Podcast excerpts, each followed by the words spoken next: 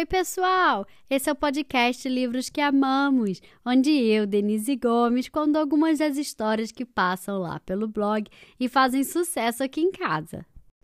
O livro de hoje se chama Volta ao Mundo em 80 Histórias e é uma magnífica coleção de histórias ilustradas que conduz o leitor por uma autêntica volta ao mundo, explorando os diversos continentes através de narração de contos tradicionais de cada país. Eu, infelizmente, não vou poder ler todos os 80 contos, mas eu vou trazer três no episódio de hoje. Quem apresenta o episódio de hoje são três irmãos. A Zoé tem sete anos, a Maitê tem cinco anos e o Bento tem três aninhos. É uma apresentação tripla que ficou tão demais. Eu pedi para eles, para cada um, apresentar um dos contos que eu vou contar. Então, no episódio de hoje, você vai, vocês vão ouvir a apresentação deles antes de cada conto. Zoé, Maite, Bento, obrigada demais pela participação de vocês e pelos áudios que vocês me mandaram. Um beijo enorme. E vamos lá ouvir as histórias com a apresentação de cada um antes de cada conto?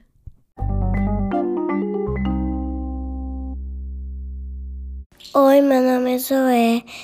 Eu tenho sete anos e hoje eu vou apresentar a história do Anansi e as bananas. Aproveite, porque essa, escola, essa história é de um homem que vira que vira que vira o Homem-Aranha. Beijos. A Nancy e as bananas, uma história da Jamaica. A Nancy, o Homem-Aranha, tinha esperado impacientemente até que as bananas de sua árvore amadurecessem. Finalmente, elas estavam prontas para serem apanhadas. Mas como conseguiria pegá-las? Se ele se transformasse numa aranha, não seria capaz de carregá-las, mas se permanecesse como um homem, não poderia subir até a altura necessária para alcançá-las na árvore. O que fazer? A Nancy foi falar com o cavalo. Ajude-me a pegar minhas bananas, tentou convencê-lo, e eu as dividirei com você. O cavalo gostava de bananas. No mesmo instante, ele foi ao quintal de Anansi e deu um coice na bananeira com as patas traseiras. E vieram abaixo as bananas, amarelas e madurinhas, caindo como chuva em volta do Homem-Aranha. Anansi correu para apanhá-las. Já estava com água na boca só de pensar em comê-las. A Nancy juntou madeira para fazer uma fogueira. Ele colocou uma panela sobre uma pilha de gravetos, mas não os acendeu. Preciso de fósforos, cavalo. Se você for correndo ao mercado comprar, eu descasco e corto as bananas para quando você voltar. Mas a Nancy fez mais do que cortar as bananas. Ele acendeu o fogo com pedras, assou as frutas e engoliu cada uma delas sozinho. Não deixou uma só migalha para o cavalo. Eu deveria ter imaginado que você ia me enganar, Nancy. Relinchou o cavalo quando voltou do mercado. Você nunca teve intenção alguma de dividir suas bananas. Por isso eu nunca mais vou ajudar você. Vai ter que encontrar outro para apanhar suas frutas. E o cavalo foi embora galopando, furioso consigo mesmo por ter sido logrado pelo Homem-Aranha. No dia seguinte, a Nancy estava desesperado por mais bananas. Ele via que mais algumas tinham amadurecido em sua bananeira, mas ainda não conseguia pegá-las sozinho. O que poderia fazer, então? Ei, cabra, chamou a Nancy. Ajude-me a pegar minhas bananas e eu as dividirei com você. A cabra também adorava bananas. Ela olhou para aquelas deliciosas frutas maduras e ficou com água na boca. Ah, está bem, eu vou ajudar você, e disse. Ela deu uma cabeçada na árvore com seus enormes chifres e derrubou as frutas, do mesmo modo que no dia anterior, quando o cavalo tinha ajudado a Nancy. Vai comprar fósforos no mercado, cabra, disse a Nancy enquanto preparava a fogueira. Vou descascar as bananas. Muito bem, disse a cabra, pondo-se a trotar animadamente. Assim que ela saiu, a Nancy acendeu o fogo e assou as bananas. Que cheiro bom elas tinham! De jeito nenhum ele iria reparti-las.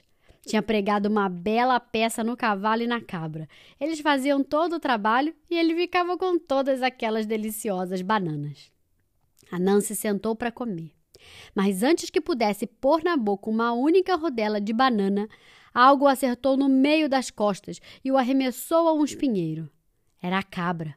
Ela tinha lhe dado uma forte cabeçada com seus chifres, do mesmo modo como tinha feito no tronco da bananeira. A Nancy gemeu. Ai. Você pensa que me engana, Nancy? sorriu a cabra. Mas eu vi o que você fez com o cavalo ontem. Por isso, não fui ao mercado como você pediu.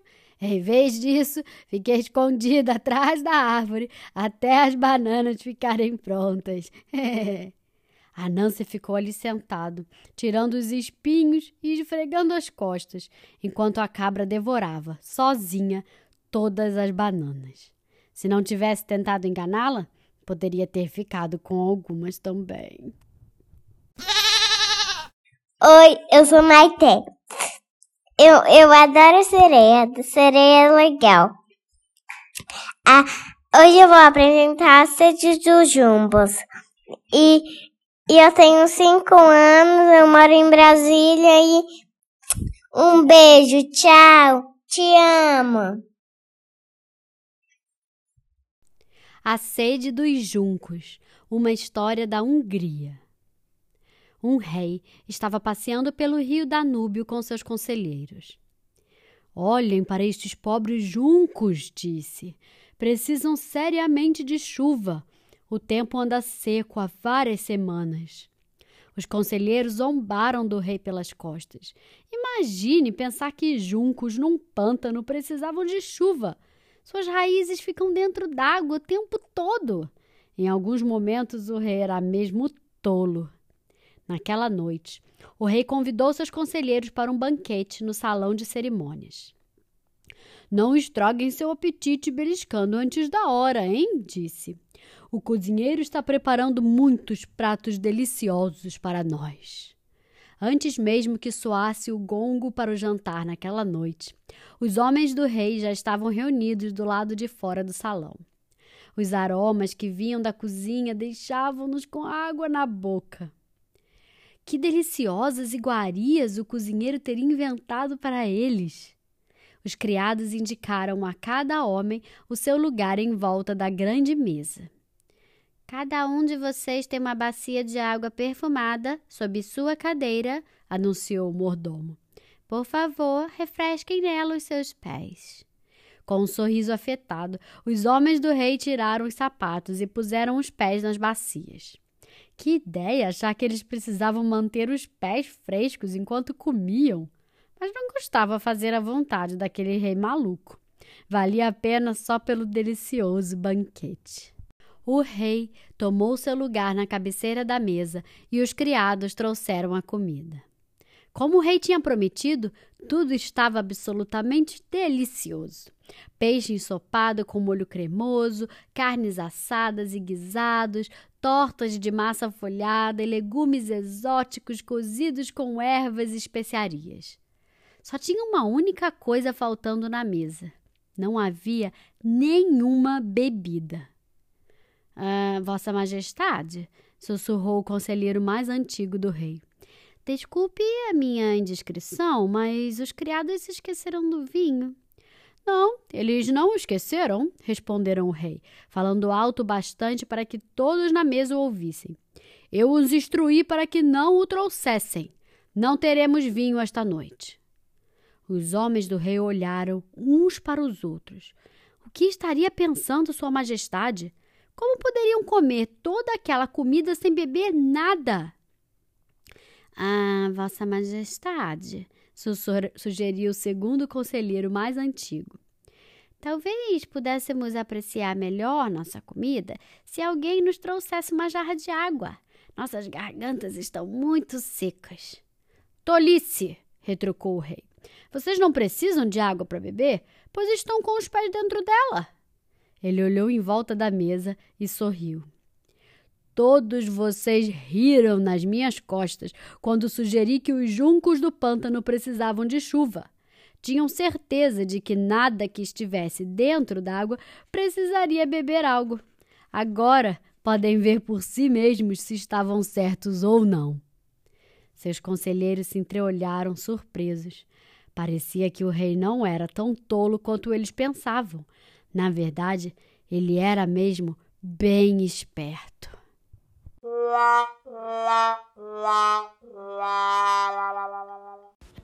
Oi, eu sou o Peito. Eu tenho 10 anos e moro bacia. Eu vou, eu vou fazer a canção da, da chuva. Tchau! A Canção da Chuva, uma história de Gana. Com o calor do verão, o rio da selva tinha se reduzido a um fio d'água. A terra estava completamente ressequida e todos os animais estavam em desespero. Não podemos viver sem água, lamentou-se o javali. O que vamos fazer? Podemos nos mudar para outra selva? disse a zebra. Que tal cavar um poço? Sugeriu o hipopótamo.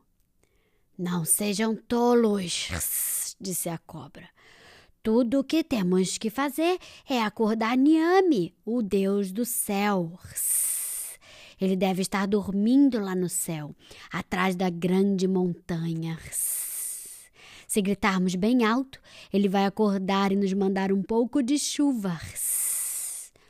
Vou acordá-lo então, disse o leão. Minha voz é a mais forte da selva. Ele sacudiu a juba e começou a rugir.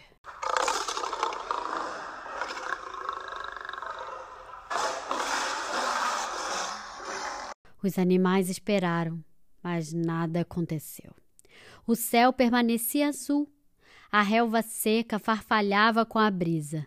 E Niame, o deus do céu, continuava roncando.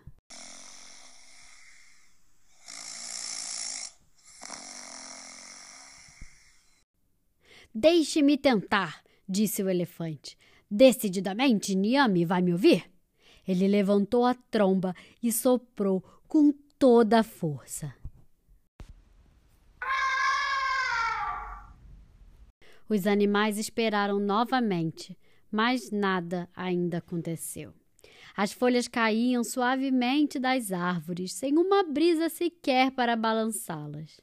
Niame, o deus do céu, continuava roncando, sem parar.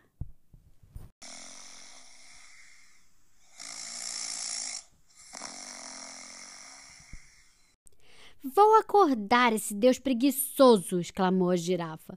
Sou a mais alta de todos aqui. Niame conseguirá me escutar. Ela esticou seu longo pescoço e começou a fazer o máximo de barulho que podia.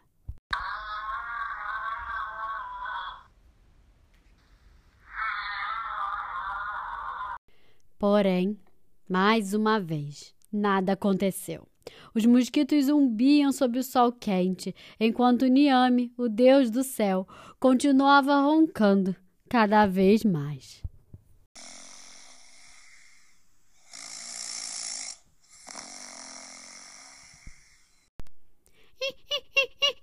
Deixem-me tentar, disse o macaco. Eu vou subir no topo da árvore mais alta. Certamente o Deus do céu me ouvirá daquela altura. Ele se balançou até o alto da árvore e começou a guinchar.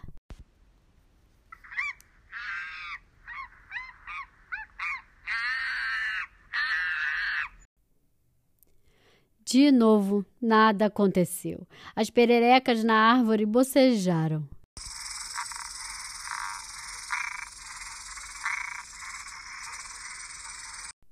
E o Deus do céu não parava de roncar.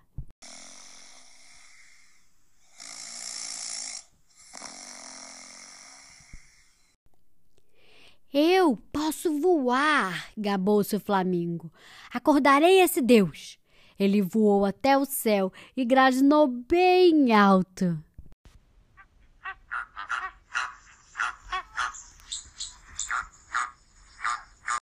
Mas, uma vez mais, nada aconteceu. A última gota de água secou no leito do rio.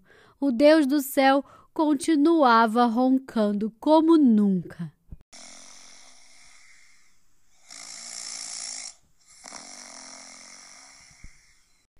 Posso tentar? Disse uma vozinha que vinha da lama seca no leito do rio. Era um minúsculo mexilhão de água doce quem falava. Uma fêmea com a concha quase completamente fechada por causa do violento sol. Como Deus do céu poderá ouvi-la embaixo? perguntou a cobra. Meus filhotes estão morrendo de sede, ela respondeu. Vou cantar o mais alto que puder. Ela abriu sua concha um pouquinho mais e começou a cantar.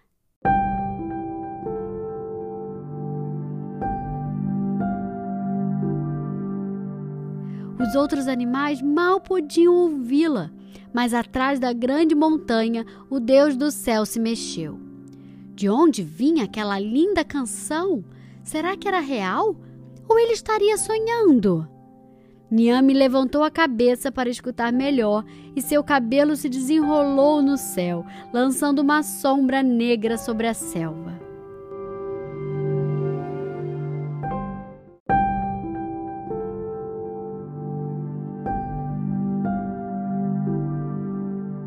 A pequena criatura continuou cantando.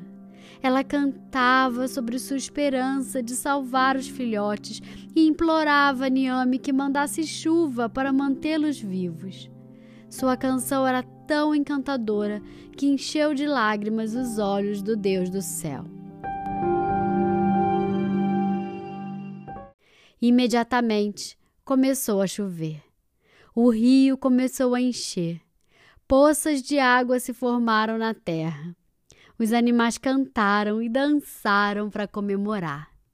Eles beberam até suas barrigas quase explodirem. Por toda parte, as folhas recuperaram o viço e as flores se abriram. Ninguém agradeceu ao pequeno mexilhão, mas ele não se importou. Seus filhotes finalmente estavam salvos.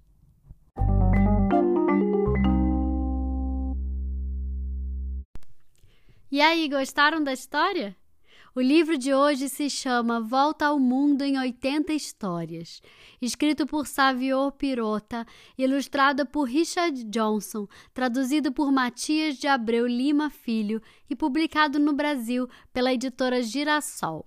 Se você gostou, compartilhe com seus amigos e me siga nas redes sociais. Eu tô lá no Instagram, no Facebook e também no YouTube. Deixe seu recadinho para mim. E fiquem ligados porque semana que vem sai uma nova história. Até mais!